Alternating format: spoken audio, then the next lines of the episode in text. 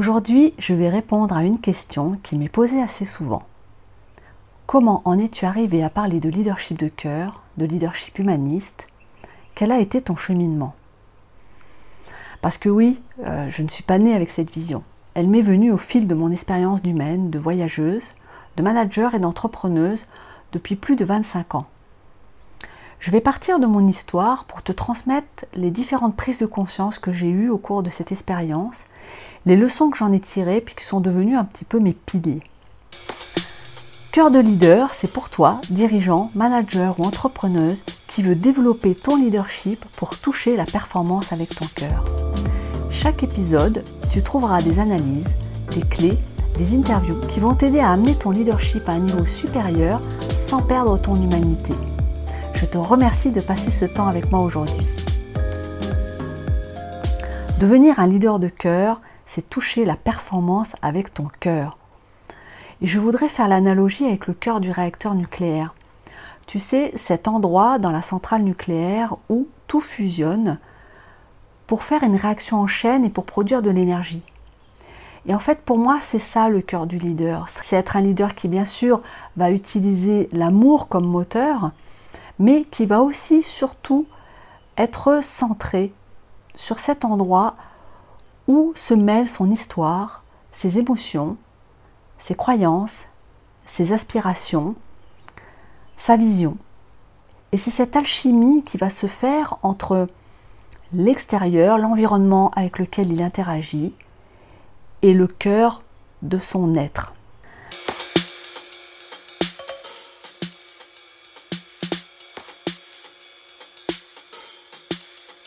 Aujourd'hui, je réponds à cette question qu'on me pose assez régulièrement, à savoir comment j'en suis arrivée à promouvoir un leadership de cœur basé sur l'humain plutôt que sur les résultats et les stratégies. Et d'ailleurs, si tu veux toi aussi me poser une question, bah, tu peux t'inscrire à ma newsletter en cliquant sur le lien dans la description de l'épisode ou t'inscrire directement sur ta plateforme et ça me fera vraiment plaisir de répondre à tes questions, de t'informer des nouveaux épisodes du podcast et te donner encore plus de valeur pour améliorer ton leadership. Bref, revenons à mon histoire. Certains vous diront que je surfe sur la tendance, que euh, c'est la tendance d'être un leader euh, euh, humaniste, etc. Mais ceux qui me connaissent, en fait, vous diront que ça fait vraiment partie de mon ADN de questionner les processus, les dysfonctionnements et relever les incohérences des systèmes. C'est comme une seconde nature chez moi. Et en fait, c'est vraiment de ça dont il est question dans cet épisode. Je vais vous expliquer comment je me suis rendu compte que j'évoluais dans un système qui valorisait certaines choses au détriment des humains. Et en fait, dans ma façon de fonctionner, depuis le plus loin que je m'en souvienne, j'ai toujours voulu vivre selon ma conscience et mon cœur. Et c'est comme si, en fait, depuis mon, mon plus jeune âge, le sens, c'était comme une boussole pour diriger ma vie. En fait, même même si euh, j'avais des injonctions, euh, bien sûr, euh, parentales et sociales. Mais j'avais toujours besoin de questionner, questionner les systèmes, de mettre en évidence ce qui ne me semblait pas cohérent. Et c'est sans doute ce qui poussait les autres enfants à me désigner leur leader, bien malgré moi, parce qu'en fait, ce n'était pas vraiment quelque chose que je recherchais. Et d'ailleurs, j'en parle dans un des épisodes suivants euh, de mon premier souvenir complètement raté avec le leadership quand j'avais environ 7 ans. Et en fait, si cet alignement m'a beaucoup servi dans ma vie scolaire, étudiante et sportive, l'arrivée dans le monde du travail a été plus compliquée. Très jeune, à 27 ans, euh, j'ai occupé mon premier poste de dirigeante et j'étais en fait l'adjointe d'un président, d'un fondateur d'une PME de 80 personnes. Et je me suis retrouvée euh, assez rapidement à la tête d'une équipe d'une dizaine de personnes euh, bah, qui étaient tous bien sûr plus âgés que moi, plus expérimentés et qui étaient surtout des hommes. Bah, comme j'étais euh, fonceuse, que j'étais ambitieuse et que j'apprenais très vite, bah, je me suis assez vite sentie à l'aise dans ce poste. J'avais beaucoup d'autonomie dans mes fonctions et mon boss, mon boss qui était quand même beaucoup plus âgé que moi, euh, était un peu mon mentor. Il me guidait, il me donnait des conseils, il me partageait ses expériences. Et ça fonctionnait bien. On avait des clients d'envergure internationale qui nous faisaient confiance pour travailler avec leurs filiales à l'étranger. Et pour moi, en fait, qui aime bien apprendre, qui aime, être stimulé, qui aime rencontrer des personnes différentes, de, cultures différentes, ben, j'étais vraiment à l'aise, j'étais vraiment dans mon élément. On avait des résultats. Moi, je suis, euh, je suis vraiment en pleine croissance personnelle, en pleine croissance professionnelle, et je me sens complètement à ma place.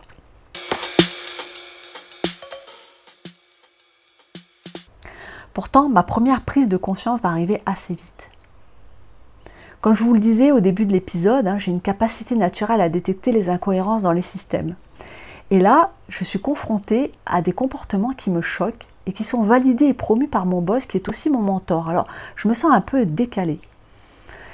Des inégalités liées au genre, des remarques sexistes, euh, des dénigrements sur les femmes ou encore des jugements inappropriés sur leur prétendue manipulation, des incitations à la compétition malsaine, à la brutalité psychologique entre collègues, et certaines pratiques pour gagner des marchés qui me choquaient un peu. Je m'en suis ouverte euh, prudemment à, certains collègues et à quelques amis, et leur réponse m'a inquiétée. C'était par exemple, euh, tu sais, moi j'ai vécu pire. Ou tu sais ce par quoi moi je suis passée, mais je te dirais que c'est rien ce qui se passe dans ta boîte. Et là, ils me racontaient ce qu'ils vivaient eux ou ce qu'ils avaient pu vivre, des comportements basés sur la domination statutaire, l'autorité abusive, la négation des émotions, le manque d'humanité dans les relations, puis l'insécurité psychologique entretenue soigneusement pour stimuler euh, les gens, euh, faire peur aux plus feignants, stimuler les travailleurs. Et à chaque fois, il y avait cette justification par la rentabilité, le chantage à l'emploi, les chiffres, les tableaux de bord, euh, les KPIs, le chiffre d'affaires. Et c'est comme si tout le monde marchait en communion dans un monde de souffrance où les bourreaux, comme les victimes, niaient l'évidence pour la gloire des résultats et de la productivité. Et ça m'a amené à ma deuxième prise de conscience, qui, était que quand des personnes n'arrivaient pas à s'adapter à ces systèmes-là de compétition et de domination, eh bien on les pointait du doigt.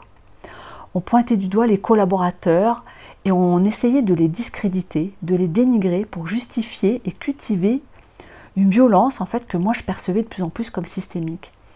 Et j'entendais souvent ces petites phrases du style ah, il a des problèmes psychologiques ou familiaux, elle est trop sensible, mais tu sais, lui, il a déjà fait une dépression. En fait, comme si ça, ça donnait la permission à la maltraitance. j'ai mis quelques années à comprendre que les constructions sociales sur lesquelles reposaient les relations professionnelles étaient faites de stéréotypes, de préjugés et de jugements, qui étaient le reflet grossissement, grossissant, en fait, comme une loupe bah, de la société dans laquelle je vivais depuis ma naissance. Et j'ai aussi compris à ce moment-là que peu de personnes se posaient la question de la légitimité de la violence institutionnelle et systémique dans laquelle ils étaient complètement impliqués. Ça m'a amené à ma troisième prise de conscience. Quand j'ai intégré euh, des grands groupes internationaux, je me commençais à me questionner sur les relations que j'avais avec mes pairs managers. On avait des relations ambiguës.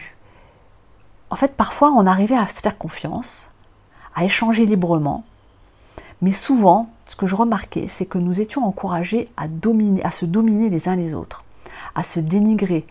Tout ça pour se faire une place, pour avoir une promotion ou pour récolter quelques miettes de reconnaissance.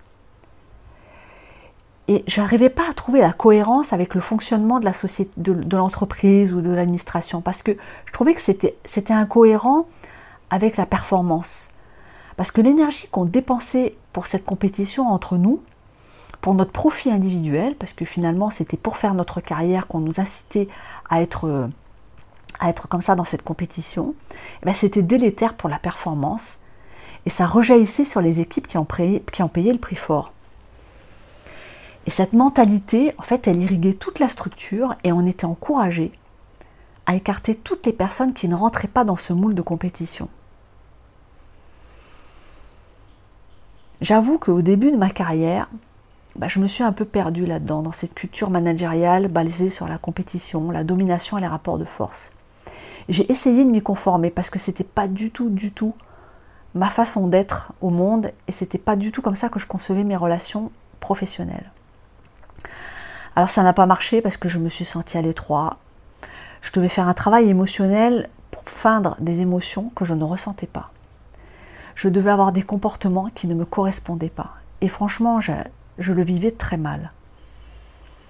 En plus, je culpabilisais de ne pas répondre aux standards de dureté, de devoir cacher mes émotions, de ne pas paraître faible, d'avoir l'air toujours trop forte, d'avoir toujours l'air de maîtriser, de gérer, d'être jamais malade, d'avoir jamais peur, d'avoir enfin toutes ces choses-là, et aussi d'être trop sensible. C'est comme ça que ma quatrième prise de conscience est arrivée quand j'ai arrêté de me, conformer, en fait, pour me concentrer sur ce qui comptait pour moi d'abord et avant tout. L'humain, faire progresser mes équipes, manager avec mon cœur, c'est-à-dire avec le cœur de mon réacteur à l'intérieur de moi, faire partir les choses de là où je suis, de là où je me situe, dire, écouter ce qui parfois ne fait pas plaisir et avancer avec les imperfections. Et puis, ben, les résultats étaient là. Et vous savez quoi, mon équipe était stable et était sécurisée. On montait des projets. Et tout le monde était vraiment dans le, dans le bateau. Donc c'est possible de manager avec humanisme et d'avoir des résultats. C'est possible pour les équipes de travailler en autonomie, dans la confiance, le respect mutuel, sans les drames, sans les exclure ceux qui ne sont pas tout à fait dans le moule. Ça marche. Ça m'a amené à ma cinquième prise de conscience, qui va se manifester sous la forme d'une perte de sens. Parce qu'en fait, travailler dans un environnement qui n'est pas en phase avec ce que, avec ma vision, eh ben, ça m'a rapidement mis en difficulté. Parce que c'est une réalité que si individuellement vous êtes animé des meilleures intentions du monde, que vous avez une vision d'un leadership qui est humain, si le leadership de votre organisation n'est pas en phase avec votre vision, vous allez avoir des difficultés. Et c'est ce qui m'est arrivé. Et après ce burn-out, ben, je suis partie faire un voyage autour du monde pour euh, changer d'énergie, pour retrouver la confiance dans l'humain, pour me recentrer, pour retrouver euh, le sens de ma vie, pour me reconnecter à mon, à mon cœur, et lorsque je suis rentrée, ben, j'ai pris la décision d'accompagner des femmes et des hommes en situation de stress au travail pour les aider à se forger des stratégies pour faire face à cet environnement inhumain. Et j'avais encore la croyance qu'en faisant un travail individuel, en fait, il était possible de faire évoluer les organisations de l'intérieur. Mes clients étaient des managers, des dirigeants, des employés, des femmes, des hommes de tous âges, euh, toutes conditions sociales, dont le parcours était plutôt réussi. C'était souvent des gens qui étaient très équilibrés, qui avaient euh, une famille aimante, euh, qui avaient eu une bonne éducation. Mais à un moment donné de leur carrière, ils se sont retrouvés aux prises avec un contexte qui provoquait un stress et une souffrance. Ça pouvait être dû à un changement de poste, un changement de direction, un changement d'organisation. Ça, ça pouvait être très très variable. Ça m'a amené à ma sixième prise de conscience qui est venue lorsque j'ai réalisé que plus j'aidais ces personnes à déculpabiliser, à reprendre courage et confiance en elles pour retourner au travail, plus je me rendais compte que je les renvoyais dans l'arène sans avoir vraiment changé les choses. Vous savez, c'était comme si je, faisais quelque chose, mais que ça me renvoyait l'idée que ben, je n'allais pas changer le système, que je n'allais pas aller en profondeur. Et je comprenais mieux en mieux que la culture de leadership dominante, dans la plupart des organisations, s'inscrivait dans une maltraitance institutionnalisée, acceptée et pourtant mal vécue par beaucoup, que ce soit les managers comme les collaborateurs. Les burn-out, les harcèlements, les violences psychologiques étaient considérés comme des pis-aller, des dommages collatéraux. J'avais du mal finalement à, à comprendre comment on faisait porter sur les épaules des individus bah, la responsabilité de faire vivre un système qui les maltraitait. Et pourtant, j'observais que beaucoup d'organisations travaillaient sur les valeurs, les afficher, transparence, respect, tolérance, solidarité, progrès continu, diversité, tout ça était affiché dans les bureaux, dans les discours, on les voyait bien. Vous, les avez vus, tous ces tableaux euh, affichés dans les bureaux. Et ces organisations payent très cher des cabinets de consultants qui sont diplômés, qui sont reconnus, qui sont souvent très compétents d'ailleurs. On réunit les CODIR, on réunit les COMEX, on travaille sur l'identité, les valeurs, la vision, on, applique même le middle management, on applique même tous les niveaux hiérarchiques de l'entreprise pour vraiment fédérer les synergies. Et ça marche. Tout le monde est très enthousiaste, tout le monde est plein d'espoir, tout le monde y croit, à part quelques têtes dures, hein, bien sûr, qui vont répéter on a déjà vu ça, ça va faire comme d'habitude, il va rien se passer. Et toutes ces, belles euh, énergies, cette valeur, les visions, la vision, l'identité, en fait, on va les consigner dans un beau document. Tout le monde va le signer, les partenaires sociaux, les managers, les directeurs. Et ensuite, eh ben, on va les afficher dans les bureaux. Et tout le monde aime ce genre de moment. Parce qu'en fait, on se sent tous ensemble, on se sent connectés. Mais que se passe-t-il quand la réalité challenge les valeurs, l'identité et la vision? Comment on s'est assuré de la, de la mise en œuvre concrète de ce qui est attendu en termes de comportement? Quels garde-fous ont été posés pour prévenir les excès? Est-ce qu'on s'est assuré que l'information va être transmise correctement jusqu'à tous les niveaux de la hiérarchie? Et comment s'est-on assuré qu'il y a des process pour garantir que cette intention qu'on a posée devient une réalité? Moi, c'est ce que je dis souvent à mes clients. Hein. Si vous voulez travailler sur les valeurs, sur l'identité, sur la vision, il faut le faire sur mesure. Il faut être pragmatique. Il faut voir à long terme et aller au fond des choses. Et ce que je voyais aussi, c'est que dans, mes clients que j'accompagnais à l'époque, eh ben, toutes ces valeurs-là étaient étaient partagées, des valeurs de transparence, de respect, de progrès continu, et souvent même c'était des personnes qui étaient des promoteurs de ces valeurs.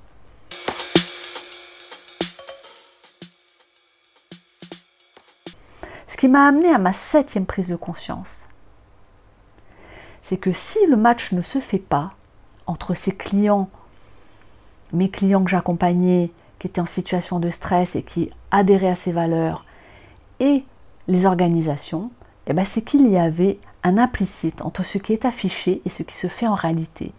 Il y a un écart entre ce qui se dit et ce qui se passe, et tout le monde est d'accord là-dessus. Tout le monde est d'accord qu'il y a un écart entre ce qui est affiché dans les bureaux et ce qui se passe sur le terrain. Ce qui se passe dans les bureaux, dans les instants de direction, dans les équipes. Il y a des valeurs qui sont affichées, mais qui ne sont pas explicitées qui ne sont pas vivantes, qui ne sont pas transmises de manière concrète. Finalement, mes clients que j'accompagnais n'étaient pas dysfonctionnels, mais leur organisation l'était. Consciemment ou inconsciemment, mais les directions fermaient les yeux. Et parfois, ce que j'ai constaté souvent, c'est que l'information n'arrivait même pas jusqu'à elles. Mais dans les deux cas, en fait, le résultat est le même on a des processus, pardon, et une culture managériale qui produisent de la souffrance et de l'insécurité psychologique. On a des employés, des collaborateurs, des middle managers qui craquent, qui se retirent des jeux de pouvoir, qui pensent qu'ils sont une erreur. Des gens qui pensent qu'ils ont joué le jeu jusqu'au bout, mais à qui on a barré la route, à qui on a empêché d'évoluer, qu'on a rejeté parce qu'il ne rentrait pas dans un moule. Alors quels sont les indices hein, les, indices pour l'organisation? Bah, C'est de l'absentéisme, c'est des arrêts longue maladie, c'est des actions en justice pour harcèlement et licenciement abusif, c'est des conflits et c'est une performance qui est vraiment pas à la hauteur. Et si vous-même, en tant que dirigeante, vous passez du temps sur ces sujets, eh bien, vous vous détournez de votre mission de leader, qui est d'inspirer, de créer, de motiver, d'emmener vos équipes vers votre vision. je vous avoue que j'ai senti une frustration immense, un sentiment d'impuissance incroyable. Parce que je me suis dit, mais en fait, ça sert à rien ce que je fais. Ça sert à rien si mes clients retournent au travail pour revivre la même souffrance. Parce qu'ils vont se retrouver immanquablement dans des organisations qui vont perpétrer ces, pratiques. Mais malgré tout, euh, l'expertise que j'avais développée et les bons résultats que j'avais eus avec mes clients m'ont aidé à progresser dans ma réflexion. je me suis dit, il faut que tu reprennes un peu les choses différemment. J'ai repris toutes mes notes, j'ai refait des recherches en psychologie sociale sur les effets de la domination systémique, des dynamiques de groupe, sur les organisations aussi qui ont mis en place des cultures managériales avec de la bienveillance, de l'empathie, où ce ne sont pas prévus comme des gros mots, où les managers sont encouragés à développer leur leadership pour le bien de leurs équipes et pas pour leur seul profit individuel. Et puis j'ai aussi revu mon expérience de manager et d'entrepreneur à l'aune de cette approche. Et c'est comme ça que j'ai pu corréler mes plus belles réussites avec les organisations où j'ai pu manager avec qui je suis, avec mon histoire, avec mes valeurs, ma vision de l'humain comme première richesse. Et c'est comme ça que j'ai développé cette théorie du cœur, cette théorie, où en allant au cœur de là où de qui on est, en allant au cœur de son histoire, de son expérience, de ses valeurs, de sa vision, eh bien c'est beaucoup plus facile de manager. D'abord parce qu'on est plus naturel, et du coup, eh bien, les équipes le sentent, et parce qu'aussi on est beaucoup plus à l'aise dans les différentes sphères de nos fonctions. Mais le pire, je ne vais pas dire le pire, mais la bonne nouvelle, c'est que la performance est au rendez-vous. Développer un leadership de cœur et ambitieux, c'est possible. C'est possible d'adopter une culture managériale bienveillante qui permet à chacun de se sentir à sa place. Et les études le démontrent, ça apporte de la performance. Alors voilà, aujourd'hui, j'ai changé mon fusil d'épaule, j'accompagne les managers, les dirigeants et les entrepreneurs à se sentir pleinement à leur place en développant leur leadership, mais sans perdre leur humanité. En allant chercher au cœur de leur, euh, vie. Oui, on peut performer en étant un leader de cœur qui fait progresser ses équipes et c'est de plus en plus documenté comme étant un vecteur de productivité.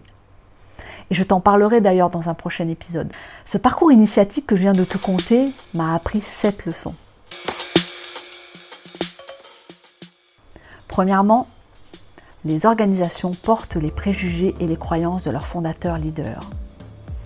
Deuxième leçon, les managers comme les collaborateurs ne sont pas toujours conscients de l'aspect systémique des violences qu'ils vivent et qu'ils infligent.